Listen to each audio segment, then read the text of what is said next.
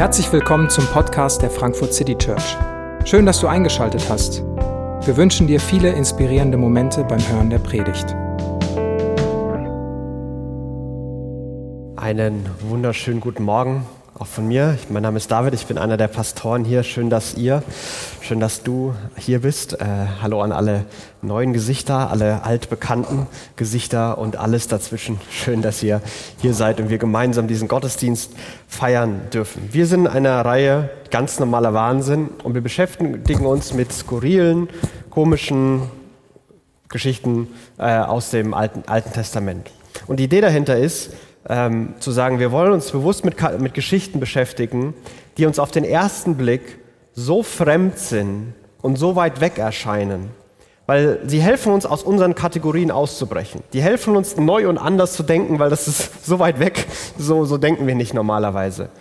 Aber dann darin Muster zu erkennen, die vielleicht auch bei uns da sind und vor allem zu entdecken und hinzusehen, wer Gott ist und wie Gott gehandelt hat, weil wir glauben, dass Gott sich nicht verändert hat und Gott immer noch so ist und so handelt.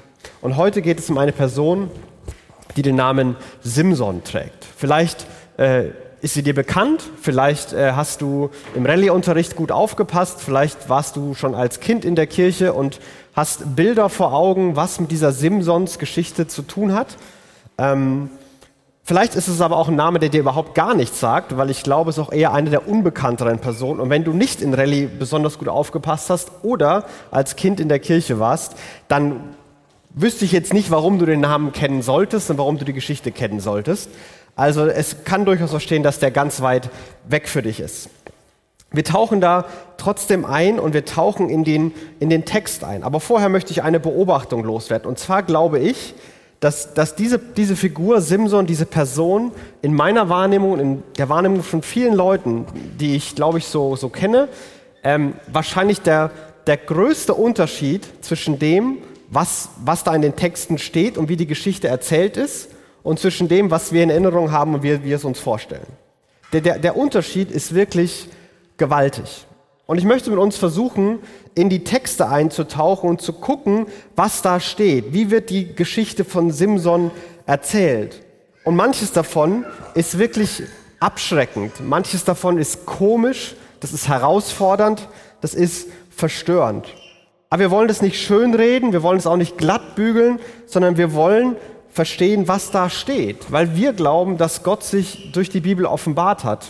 Und wir wollen Gott nicht so kennenlernen, wie er in unserer Vorstellung ist, sondern so, wie er sich zeigt. Und dazu müssen wir genau hinschauen. Und das wollen wir machen.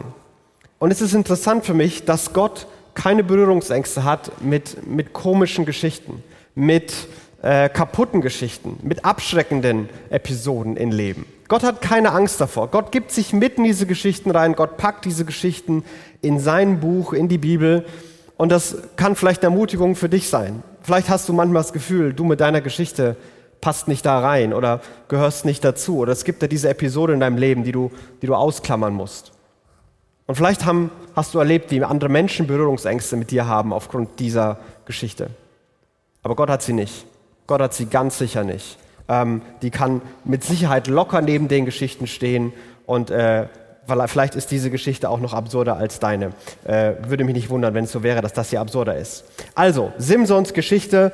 Ähm, und es beginnt in Richter 13 und in, im Richterbuch beginnen all die Geschichten mit dieser, mit dieser, mit dieser Einleitung, ähm, dass, da, dass es da heißt, ähm, aber die Kinder Israel taten wieder, was böse war in den Augen des Herrn und der Herr gab sie in die Hand, diesmal der Philister, 40 Jahre lang. Israel, das Volk Gottes, ähm, macht, was sie wollen und interessieren sich nicht mehr für Gott und sagen, wir können das alleine besser. Gott sagt, alles klar, dann macht's alleine und zack, fremdbestimmt, anderes Land ist da, die Philister sind da, die sie erobert haben und jetzt ihre Herren sind. Philister waren ein Seefahrervolk, die wahrscheinlich aus dem heutigen Griechenland, so 1200 vor Christus, äh, in den heutigen, äh, ins heutige Gazastreifen wahrscheinlich äh, äh gesiedelt sind und äh, da gelebt haben. Und eine ihrer Städte ist Gaza, die, die bis heute da auch besteht und da ist. Und nach dieser, nach dieser Beschreibung kommt oft ein, ein Hilferuf Israels, dass Israel, oh Gott, die sind so gemein zu uns und wir leiden so sehr und kannst du uns nicht helfen. Aber bei dieser Simsons-Geschichte gibt es keinen Hilferuf. Das scheint für alle okay zu sein. Für Israel scheint es okay zu sein, für die Philister. Und Gott selbst ist es, der beginnt einzugreifen. Und er, und er macht es nicht mit dem großen Trara, sondern er geht zu irgendeinem Mann und irgendeiner Frau, die noch keine Kinder haben, und sagt zu ihnen, übrigens, das mit den Kindern, das war ein großes Leitthema für euch, aber ich werde euch einen Sohn schenken. Und dieser Mann wird ein Naziräer sein. Wir lesen das in, ähm, in Vers 5. Da heißt es, denn siehe, du wirst schwanger werden und einen Sohn gebären, den soll kein Schermesser auf das Haupt kommen, denn der Knabe soll ein Naziräer Gottes sein vom Mutterleib an. Und er wird anfangen, Israel aus der Hand der Philister zu retten. Also noch bevor dieser Simson geboren ist, gibt es diese Berufung auf sein Leben. Da kommt jemand und sein Job ist es, dieser, dieser besondere Mensch zu sein, um Israel zu retten. Naziräer, ein Wort, was äh, keiner wirklich aussprechen kann, das war ein, ein, ein freiwilliges, besonderes Gelübde. Also wenn jemand sagen wollte, ich möchte mich ganz besonders der Sache Gottes hingeben, dann konnte man dieses Gelübde ablegen. Dazu hat gehört, neben den normalen Reinheitsgeboten, also äh, keine toten Tiere oder Menschen anfassen, äh, bestimmte Dinge nicht essen, ähm, dazu kam noch, dass man keinerlei Form von Alkohol trinkt. In Israel war das meistens Wein. Und dass man sich die Haare, den, sein, solange das Gelübde gilt, nicht schneidet.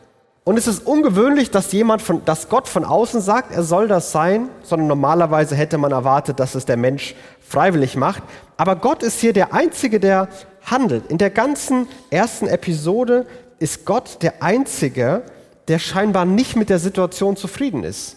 Gott ist der Einzige, der nicht damit zufrieden ist, dass sein Volk mit den, den Philistern zusammen in dieser Harmonie lebt. Das ist, für Gott ist der Einzige, für den das da ein Problem ist. Aber warum ist das für Gott ein Problem? Warum ist es für Gott ein Problem, wenn sein Volk mit einem anderen Volk in dieser, in dieser Harmonie lebt? Naja, der, der Auftrag des Volkes Israel war es, dass sie Gott in die Welt repräsentieren sollten. Israel hatte den, den, den einzigartigen und die besondere Aufgabe, dass sie der Welt zeigen sollen, wer Gott ist, wie er ist und wie er handelt. Und das war ihr Job. Und wie sollen sie das tun, wenn sie so sind wie alle anderen? Wenn sie sich anpassen, wenn sie die Dinge, die störend sind, die Dinge, die die anderen ärgern, aufgeben und sich komplett anpassen. Und immer dann, wenn in der Geschichte der, des Christentums, in der Geschichte der Kirche äh, eine, eine relativ große oder perfekte Harmonie zwischen der Kirche und den Christen und Gesellschaft, Kultur und Staat war, war das immer so, weil Christenkirche ihre Werte aufgegeben haben, ein Stück weit, weil die sich angepasst haben. Und es war immer so, dass in jeder Kultur haben Christen Meinungen vertreten, die Leute geärgert haben. Heute, wenn du sagst, du bist Christ, du solltest bestimmte Meinungen haben, die andere Leute ärgern, weil es da diesen Unterschied gibt, weil auch für uns der Auftrag ist, Gott zu repräsentieren. Und alleine vielleicht der Gedanke zu sagen, du bist nicht Gott, sondern jemand anders ist Gott.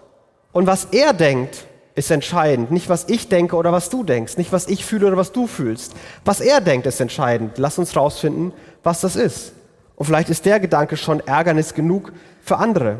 Da geht es nicht um Kulturkämpfe, da geht es auch nicht darum, bewusst Leute auf die Nerven zu gehen, sondern da geht es darum zu sagen, wem sind wir verpflichtet? Und Israel war Gott verpflichtet und sie haben das aufgegeben und sich angepasst. Und Gott ist der, der eingreift und sagt, so, äh, wenn keiner von euch mir hilft, dann schnitze ich mir selber ein, ich äh, lasse diese Frau schwanger werden, sie soll einen Sohn bekommen und dann am Ende von dem Kapitel, wo Gott lang erklärt, was Nazirea bedeutet und was die Eltern machen sollen, ähm, heißt es in Vers 24 am Ende von Kapitel 13. Und die Frau gebar einen Sohn und sie nannte ihn Simson. Der Knabe wuchs heran und der Herr segnete ihn. Simson bedeutet sowas wie kleine Sonne. Und jetzt mag man denken, oh süß. Äh, sehr wahrscheinlich äh, hat das damit zu tun, dass äh, in der Stadt, wo sie gelebt haben, dass das große Tempelzentrum hat einem Sonnengott äh, gehört. Also man hatte einen Sonnengott angebetet. Und sie hatten irgendwie eine Gottheit begegnet und haben dann eins und eins zusammengezählt. Gottheit, die in der Nähe war, ja, wahrscheinlich die Sonne, passt zusammen, warum nicht? Also man sieht hier sogar, das ist komplett verloren gegangen, wer Jahwe ist und wer der Gott Israels ist. Und trotzdem, in dem gleichen Vers, sie nennen ihr Kind nach einem anderen Gott, heißt es Gott segnet. Und diese Spannung von Menschen machen, was sie wollen, Egoismus, Abweichen von Gott und Gottes Güte und Gottes Segen, die am Werk bleibt, die sehen wir in der ganzen Samsung, Simson, Samsung, habe ich Samsung gesagt, ja? Simson-Geschichte.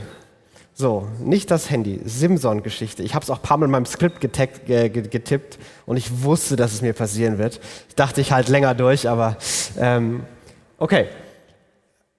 Also in der ganzen Simson-Geschichte sehen wir, dass, dass dieses komische Verhalten der Menschen und Gottes Segen und Gottes Güte irgendwie zusammengeht.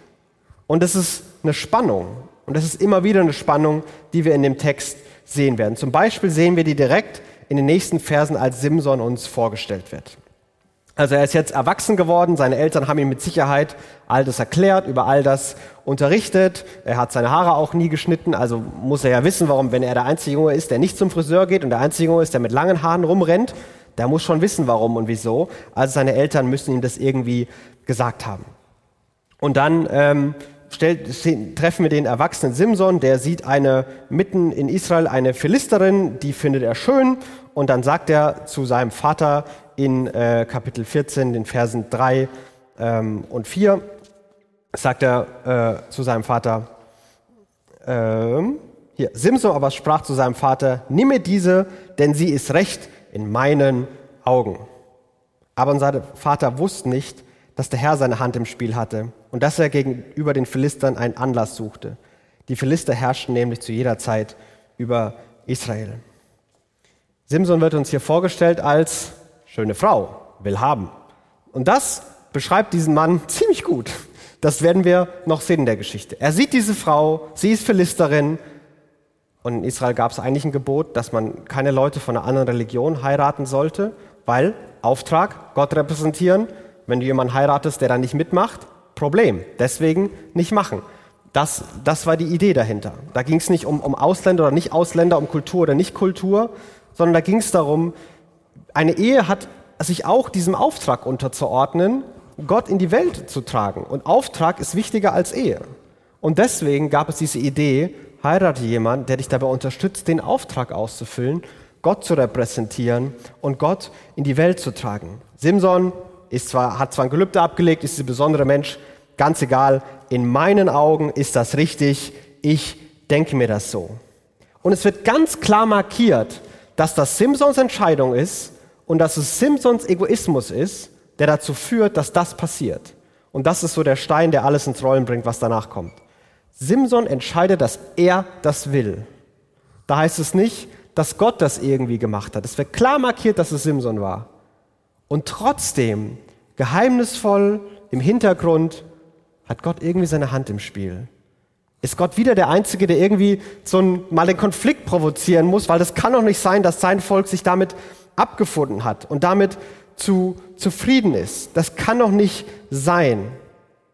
Also Gott beginnt hier wieder Egoismus und Sünde der Menschen und Gott beginnt mit seiner seine gütige Absicht, Rettung Israels einfließen zu lassen, obwohl klar markiert ist, dass es Sünde ist und dass es ein Problem ist. Und Simson wird die Konsequenzen dessen auch noch tragen. Also er sieht die, er sagt, schöne Frau will haben, sie gehen dahin und er geht mit seinen Eltern dahin, die Eltern gehen ein bisschen voraus, er ist irgendwann alleine und plötzlich springt ihn ein Löwe an. Und Simson, starker Mann, zerreißt den Löwen in der Luft und lässt ihn da einfach liegen und tötet ihn. Und da gab es eine kleine Phrase, die wichtig wurde. Da heißt es, der Geist des Herrn kam über ihn. Gott gibt ihm die Fähigkeit. Gott gibt ihm diese, diese Kraft, den Löwen zu zerreißen. Und er macht es, er geht weiter, er sagt keinem was. Sie sind dort bei den Eltern, den zukünftigen Schwiegereltern, schauen sich das alles an. Da wird nochmal gesagt in Vers 7, als sie nun hinkamen, redet er mit der Frau und sie war in Simsons Augen recht. Simson will das, er ist der, der dafür die Verantwortung hat.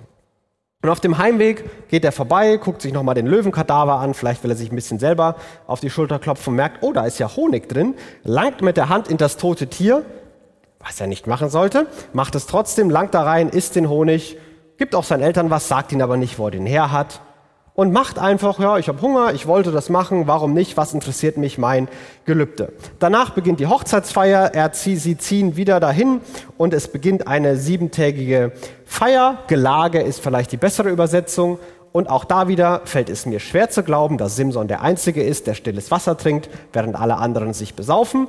Ähm, sehr wahrscheinlich war ihm auch da sein Gelübde egal und er trinkt mit. Und in so fünf, sechs Versen schmeißt er alles über Bord, was ihn interessiert, was sein Leben bestimmen sollte.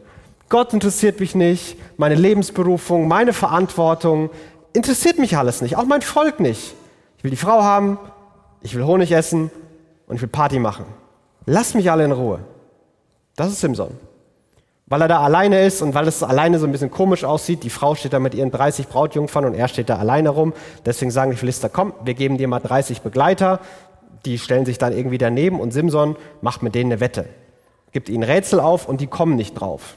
Und dann zeigen sie, wie gute Freunde sie von Simson sind, indem sie zu seiner Frau gehen und der sagen, hör mal zu, du musst jetzt dafür sorgen, dass wir das Rätsel lösen und du musst es aus deinem Mann rausholen. Wenn nicht, verbrennen wir dich und deine ganze Familie.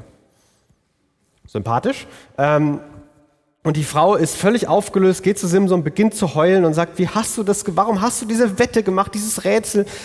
Kannst du, kannst du es mir sagen? Und sie beginnt zu heulen und ist völlig aufgelöst. Und Simson sagt einfach nur, warum soll ich dir das sagen? Er hätte auch mal sagen können, was ist los, Schatz? Warum bist du so emotional? Woher weißt du von der Wette? Was ist dein Problem? Rede mit mir. Wären alles Möglichkeiten gewesen, aber er sagt einfach nur, pff, warum soll ich dir das erzählen? Und nach drei Tagen Geheule und sie, sie kann nicht mehr, sie, sie heult und heult und heult, sagt er am Ende doch, also, das ist die Antwort, sie kann gerade noch ihre Familie retten und er verliert die Wette und muss jetzt 30 Festkleider abgeben. Und er ist so stocksauer, weil er weiß, dass er betrogen worden ist, dass er in den Nachbarort geht, 30 Leute erschlägt, sich die Festkleider nimmt und sie abgibt, hier habt ihr eure Wette und wutschnaubend nach Hause rennt und die ganze Hochzeit abbläst. Sehr reifes Verhalten an der Stelle, muss man einmal sagen.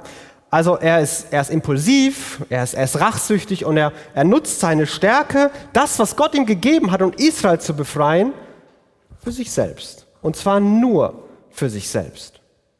Ein paar Wochen später geht er wieder zu seiner, ähm, zu seiner möglichen Schwiegerfamilie und sagt, hör mal zu, ähm, das ist ja vor ein paar Wochen nicht ganz so gut gelaufen, ähm, könnten, könnte ich das vielleicht nachholen mit der Hochzeit? Ich würde gerne äh, meine, meine Frau sehen und meine Frau haben. Und dann sagt der Vater, also ich dachte, dass du stocksauer auf uns bist und einfach abgetürmt und dann ist einer von deinen Begleitern gekommen der hat eigentlich ganz gut geklungen, der wollte sie heiraten und dann, dann haben wir es so gemacht und die hat jetzt jemand anders geheiratet.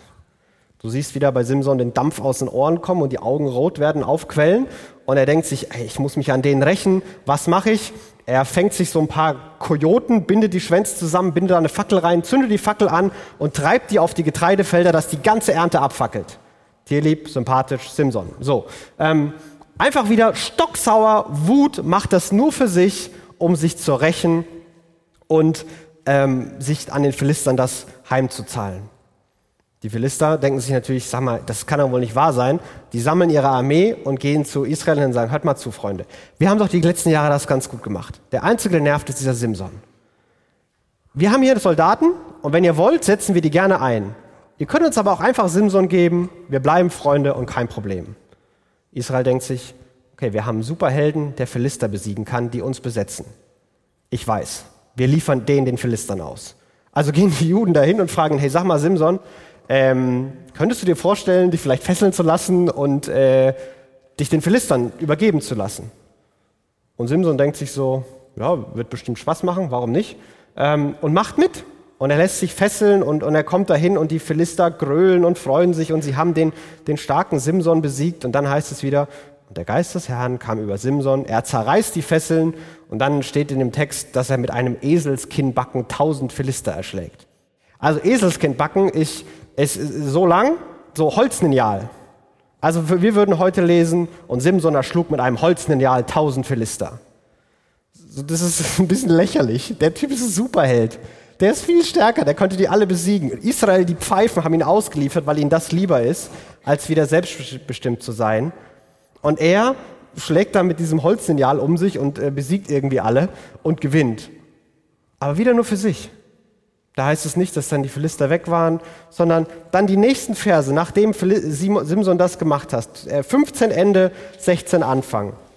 Da heißt es, ähm, das ist natürlich genau am Seitenübergang, äh, 15 Ende, da heißt es, und er richtete Israel zur Zeit der Philister 20 Jahre lang.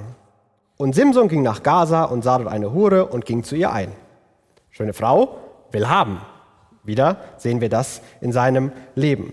Also der, der Regent von Israel, dessen Job es eigentlich war, Israel aus den, von den Philistern zu befreien, damit Israel wieder Gott repräsentieren kann und leben kann, wie Jahwe es will. Was macht er? Spaziert allein in die Hauptstadt der Philister, sieht eine Frau, denkt sich, oh, und geht zu ihr ein und geht zu dieser Prostituierten. Die Philister merken das, umstellen das Haus, wollen ihn gefangen nehmen. Simson befreit sich wieder, äh, reißt dabei das Tor ein und einfach weil er es kann, nimmt er die beiden Holztorflügel und trägt sie bis nach Israel, sollen sie doch den Quatsch da wieder abholen. Einfach weil er es kann, kein, kein tieferer Sinn, macht er einfach, aber dieser Typ ist einfach unschlagbar. Dieser Typ ist einfach unbesiegbar und er beginnt das zu glauben. Keiner kann mir was. Ein Löwe nicht, Fessel nicht, eine Armee nicht, ein Stadttor nicht. Ich bin Simson, ich bin unbesiegbar. Mir kann keiner was, ich mache, was ich will. Und dann begegnet er einer weiteren Frau und er sah wieder eine Frau, die heißt Delilah. Simson wieder, schöne Frau, will haben. Und er geht zu ihr und sagt, hier, wir beide, wir müssen ab jetzt zusammengehören. Sie ist wieder Philisterin, warum auch nicht. Ähm, und dieses Mal wird das aber sein, sein Untergang sein. Die Philister gehen zu ihr und sagen, hör mal zu, ähm, wenn du schaffst, dass wir den besiegen, dann machen wir dich zur Fürstin und machen dich reich und das ist voll die gute Idee für deine ganze Familie. Wenn ich wüsste, was die mit der anderen Familie gemacht haben, würde ich auch mitmachen, aber sie macht mit und geht zu Simson und sagt, hör mal Simson, du bist doch so ein Superheld. Was müsste denn passieren, damit man dich besiegen könnte? Was ist denn das Geheimnis deiner Kraft? Also, so direkt, da kann man eigentlich nicht fragen, sag mal, wie kann man dich eigentlich besiegen? So, das kann man kaum direkt da fragen. Und Simson ist nicht nur irgendwie lüstern, sondern hat auch Bock auf Nervenkitzel und erzählt dir irgendwas. Naja, wenn man so, wenn man Tiere schlachtet, die Sehnen, wenn man die ganz frisch nimmt und mich mit diesen Sehnen fesselt, dann habe ich keine Chance.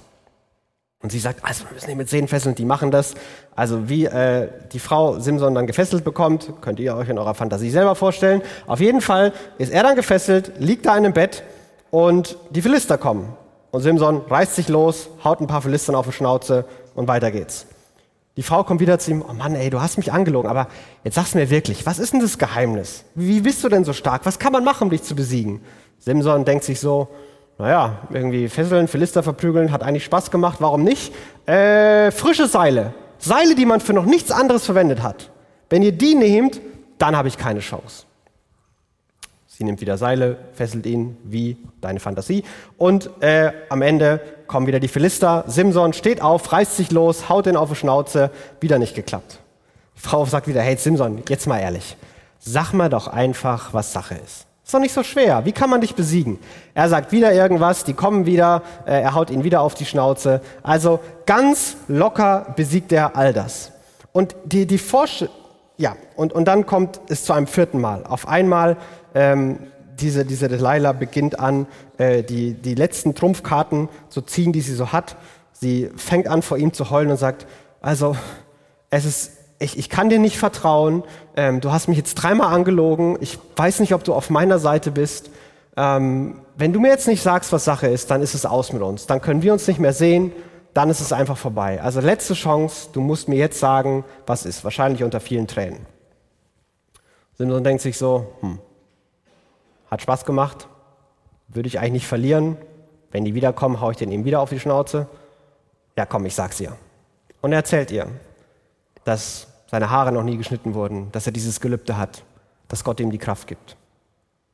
Und sie sagt, diesmal hat er es mir wirklich gesagt. Wir müssen dem den Kopf rasieren, weil dann ist sein Gelübde kaputt. Und dann ist es vorbei und dann haben wir ihn in der Hand und dann gewinnen wir. Simson sagt das einfach. Und dann in Vers 16, äh, Kapitel 16, Vers 20 heißt es, sie, sie sprach zu ihm, Philister über dir, Simson. Und als er nun von seinem Schlaf erwachte, dachte er, ich komme davon, wie immer, ich brauche mich nur freizuschütteln. Er wusste aber nicht, dass der Herr von ihm gewichen war. Und Simson ist wirklich in der Falle. Aber warum diesmal? Warum, wie kann das so weit kommen? Wie, wie, wie kommt er in diese Situation? Naja, er hat den Löwen zerrissen, kein Problem. Er hat seine Gelübde hunderte Male, tausende Male gebrochen. Gott hat ihm immer weitergeholfen. Gestern konnte er sich noch aus den Fesseln befreien. Es ist seine Kraft, es sind seine Ergebnisse. Er ist unbesiegbar. Er braucht doch keinen. Und er hat vergessen, dass all das mit Gott zu tun hatte. Und dass Gott sich bis hierhin, das sind über 20 Jahre, es mit diesem Typen ausgehalten hat. Gott in dieser Spannung geblieben ist. Und erst nach 20 Jahren der Punkt gekommen ist, wo Gott sagt, jetzt bist du alleine. Jetzt musst du mit deiner Kraft die Konsequenzen selber tragen. Und Simson lebt in einem, in einem Selbstbetrug. Er lebt in einem Selbstbetrug, dass seine Ergebnisse und seine Fähigkeiten, die täuschen darüber hinweg, wie es in seinem Leben, in seinem Charakter, in seinem Herzen wirklich aussieht. Und das ist eine Falle, in die, in die alle Menschen tappen können, in die wir auch tappen können. Dass wir Ergebnisse haben, dass es nach außen gut aussieht, dass wir Fähigkeiten haben und es ist das eine, andere zu täuschen. Andere glauben, wir sind super toll, wir selbst wissen, wir sind es nicht. Aber es ist etwas anderes, dann selbst zu glauben, hey, ich bin deswegen jemand, der was kann. Ich habe diesen Job mir erarbeitet. Ich habe diese Fähigkeiten, ich verdiene so viel Geld. Ich kann das. Ich kenne diese Leute. Ich habe das schon gemacht in meinem Leben. Und all diese Sätze können Dinge sein, die wir, wo wir unser, unser Leben, unser Sein mit Ergebnissen rechtfertigen. Wir haben diese Leistung, wir haben diese Ergebnisse. Statt auf unser Charakter und unsere Herzen zu gucken. Man sieht nicht mehr die Notwendigkeit für Veränderung und Entwicklung. Ich mache doch alles richtig. Wenn was nicht läuft, dann sind das die Deppen von nebenan. Man hört nicht mehr zu, man übergebt andere. Was wissen die schon? Ich weiß es eh besser, ich kann das alleine. Leute, die den Umgang kritisieren und sagen, hey, das war gemein von dir, das war nicht empathisch von dir, die werden einfach weggebügelt. Weißt du eigentlich, wer ich bin? Wie kannst du mich kritisieren? Was kannst du? Ich kann das, ich hab das, ich kenne den. Wer bist du eigentlich? Und das kann man auch total christlich denken. Hey, Gott segnet mich und ich sehe das vielleicht bei meiner Gesundheit, bei meiner Karriere, bei meiner Familie, bei was auch immer. Da passieren Dinge. Ich kann anderen Menschen helfen. Andere Menschen sind dankbar für das, was ich für sie tun kann. Leute loben mich dafür, wie hilfsbereit und wie, wie hilfsbereit ich bin, wie gerne ich anderen zur Seite springe. Sie loben mich für meine theologische Klarheit, wie, wie, wie, wie gut ich alles durchdenken kann und, kann und wie sauber meine Antworten sind. Und was alles dabei, was dabei in Vergessenheit gerät und übersehen wird, ist, was hinter der Fassade steckt. Wie sieht's aus mit Belehrbarkeit und Lernwilligkeit? Sind wir das noch? Sind wir noch bereit, Kritik anzunehmen? Sind wir geduldig? Sind wir liebevoll und gütig und erleben andere uns auch als liebevoll und gütig? Haben wir Selbstkontrolle? Können wir uns selber beherrschen? Wie ist die Gottesbeziehung? Gibt es die überhaupt? Ist Gott ein Konzept? Ist Gott eine Idee? Ist Gott Theologie? Ist Christsein ein Lebensentwurf?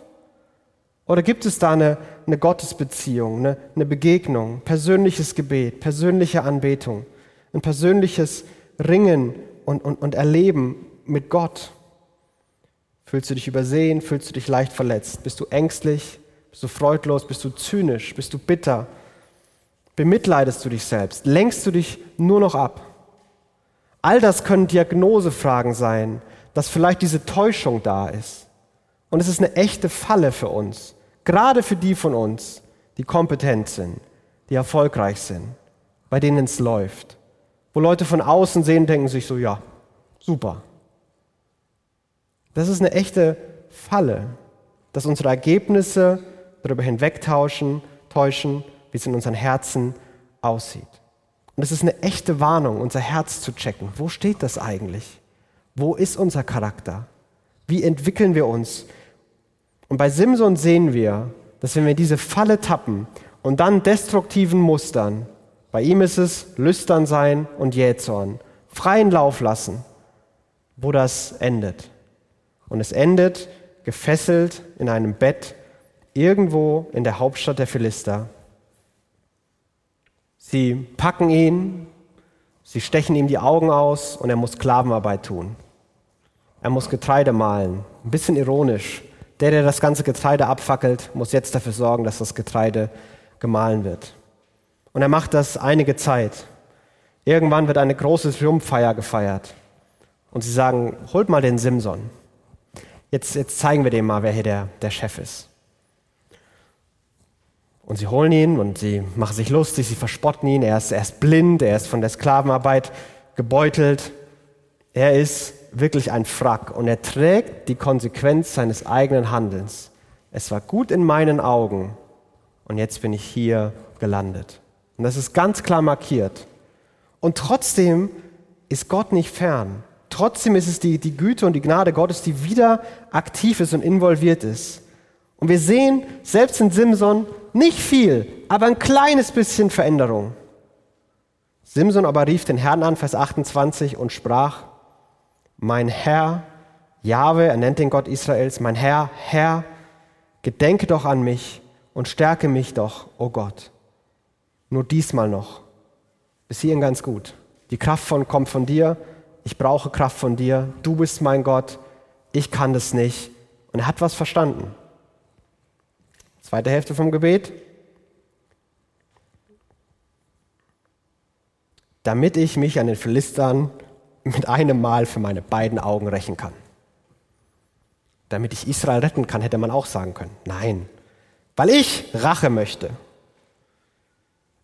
Aber bis dahin ist Gott geblieben dann hat er ihn verlassen. Und selbst hier hört Gott ihm wieder zu. Es gibt diesen Funken Glauben, diesen Funken Demut, dieses Funken Anerkennen.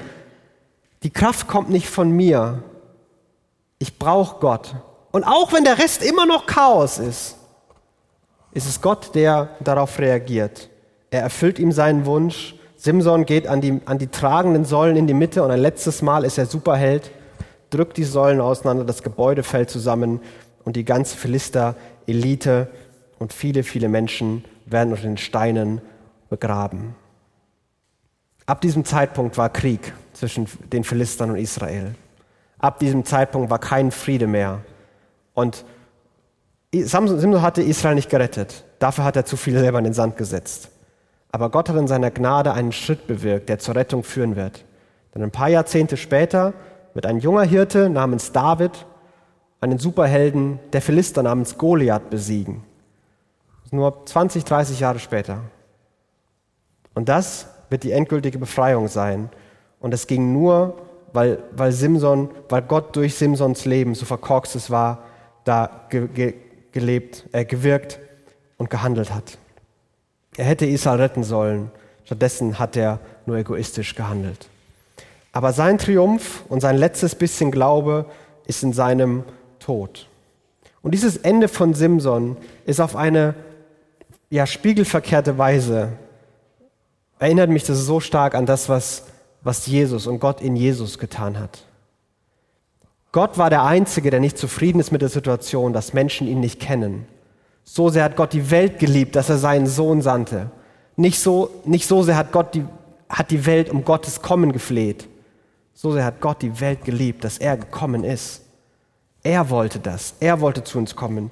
Jesus hat ein Leben gelebt, was das genaue Gegenteil war von, von Simsons Leben. Und was das genaue Gegenteil war an vielen Stellen von meinem Leben.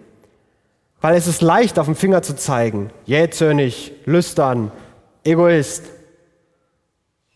Aber egoistische Züge, destruktive Muster, die zeigen sich so oder so. Aber ich kann doch nicht sagen, dass ich kein Egoist bin. Ich kann doch nicht sagen, dass es diese destruktiven Muster dieses Zerstörerische in meinem Leben nicht gibt. Und Jesus ist damit nicht zufrieden. Aber in Jesu Leben gab es nichts davon. Treue gegenüber Gott, Liebe gegenüber den Menschen, keine Kompromisse, kein Egoismus, nichts davon. Und trotzdem endet er an einem fast dem gleichen Ort wie Simson, gefangen von Feinden des Volkes Gottes, verspottet und er auch er wird sterben. Aber Jesus stirbt nicht in einem letzten Racheakt.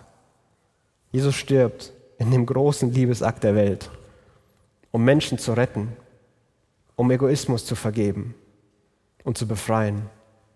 damit Leute wie Simson später im Hebräerbrief als ein Glaubensheld genannt werden können.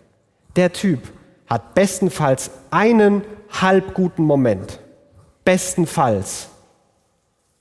Und er wird als Held genannt im Hebräerbrief. Und die Bibel macht beides. Die schaut in einer unfassbaren Brutalität auf die Schärfe dessen, was kaputt ist und was schief ist in unserem Leben. Und, und das machen wir meistens nicht. Wir reden Dinge schön. Wir versuchen es selber. Wir glauben, wir können es morgen ändern. Wir können uns beweisen, wir können es wieder gut machen. Wir werden uns morgen besser fühlen. Manchmal verdammen wir uns, manchmal verachten wir uns, manchmal lenken wir uns ab, manchmal gehen wir in den Performance-Modus. Aber die Bibel schaut hin und sagt, hey, da ist eine Verlorenheit und eine, eine, eine Tiefe der Dunkelheit und eine Sünde. Da hast du keine Chance. Und gleichzeitig ist da diese unfassbare Gnade Gottes, die in Simsons Leben in all diesem Murks präsent ist, die in unserem Leben präsent ist, die Simson nicht verlässt, über 20 Jahre all das mitmacht und beim ersten Zeichen von ein klein bisschen Glaube zurückkommt. Und all das macht Simson am Ende zu einem Glaubenshelden. Nicht, weil Simson so ein perfektes Leben gelebt hat, sondern weil die Gnade Gottes und die Gnade Jesus so groß ist, weil seine Vergebung, seine Liebe, seine Annahme, seine Perspektive auf dein Leben so voll Güte und so voll Liebe ist. In diesem Text gibt es ein paar echte Warnungen. Da gibt es ein paar echte Warnungen. Welche Entscheidungen wir treffen, die, die sind wichtig. Und Gottes Gnade heißt nicht, dass alle Konsequenzen von Sünde sofort weg sind. Aber Gottes Gnade heißt, dass da keine Scham und keine Schuld sein muss. Dass man mit Freiheit einen Neuanfang beginnen kann. Und diese Gnade Gottes, die bietet er uns an, die wir in Jesus sehen. Jesus selbst ist der, der uns einlädt. Jesus ist der gesagt hat, jedes Mal, wenn ihr zusammenkommt, dann sollt ihr, dann sollt ihr Abendmahl feiern. Dann sollt ihr Brot brechen, euch daran erinnern, dass mein Leib für euch geopfert würde. Ich bin gestorben für eure Sünde, für euren Egoismus dass mein Blut vergossen wurde. Ich habe gelitten, damit ihr rein, frei und geliebt für alle Zeiten seid. Damit die Perspektive auf euch von der Liebe Gottes geprägt ist und von nichts anderem. Und das ist die Einladung für Jesus an dich. Vielleicht wieder, vielleicht zum allerersten Mal. Aber ich möchte dich einladen, diesem Gott, der sein Leben gegeben hat, der nicht zufrieden war, dass wir ihn nicht kennen, der uns seine Liebe so dringend nahebringen will, dass er gekommen ist, sein Leben gegeben hat, damit wir ihn erkennen, diesem Gott zu begegnen und seine Liebe anzunehmen. Wir werden gleich Abendmahl feiern und singen und vorher möchte ich ein Gebet sprechen.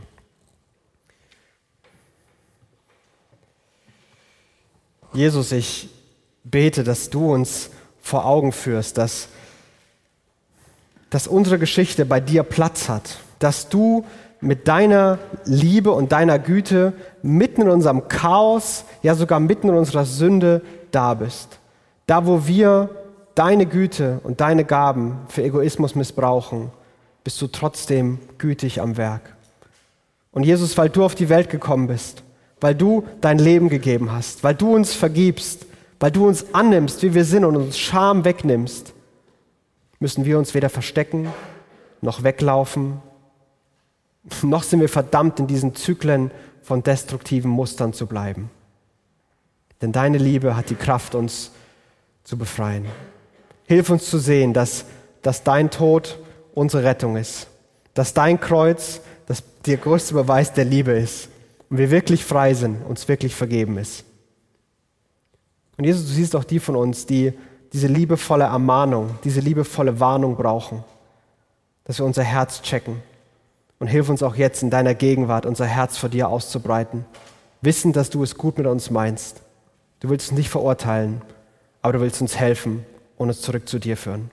Und so bitten wir, Heiliger Geist, komm, fülle diese Zeit mit deiner Gegenwart und begegne du uns. Amen.